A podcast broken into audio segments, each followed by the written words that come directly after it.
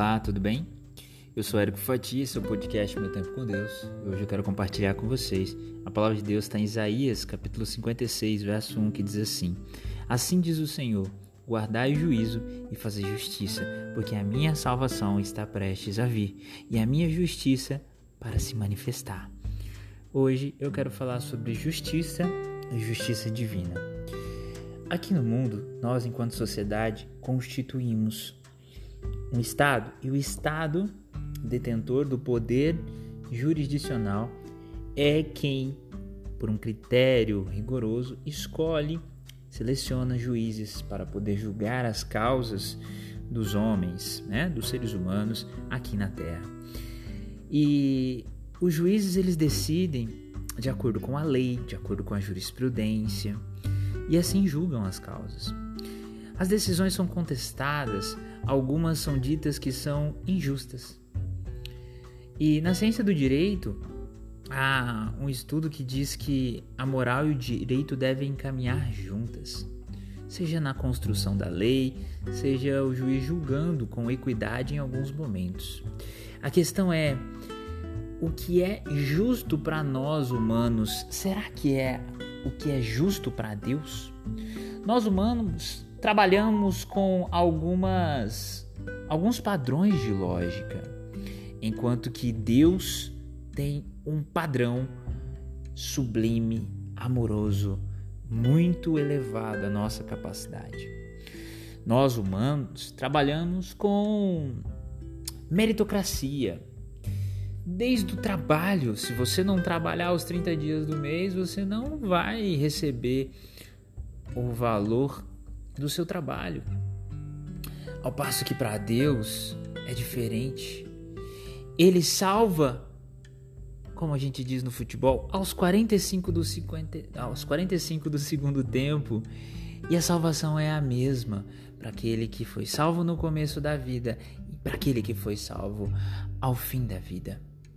Porque Deus, ele não mede o amor e a justiça como nós medimos. Deus é um Deus justo.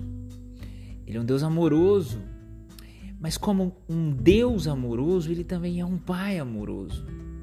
E como um bom pai, ele nos perdoa nos, momentos da, nos momentos das falhas. Como um bom pai, ele cuida de nós. Como um bom pai, ele nos mostra aonde erramos. Como um bom pai, ele nos ensina o que é uma justiça divina.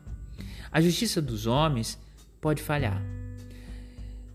São incontáveis as decisões que vemos no dia a dia de chamadas decisões injustas no meio do poder judiciário. Seja porque o que para mim é justo talvez não seja para você, seja porque muitas vezes vemos falhas de seres humanos que estão na condição de juízes, seja por peita, seja por, ou seja, corrupção, seja por N fatores. A questão é que o homem é falho. E por falho ser, ele acaba falhando em muitos momentos. É uma consequência lógica. E Deus é perfeito, e como perfeito é, ele não falha. A questão é que muitas vezes nós queremos julgar o julgamento de Deus acerca de coisas que acontecem aqui na terra de forma precoce de forma prematura. Julgamos e colocamos na conta de Deus que muitas vezes não é culpa dele. Julgamos aquilo que pensamos que Deus fez errado, porque estamos olhando e julgando antes de conhecer todos os fatos. Estamos sendo muito injustos. Cuidado.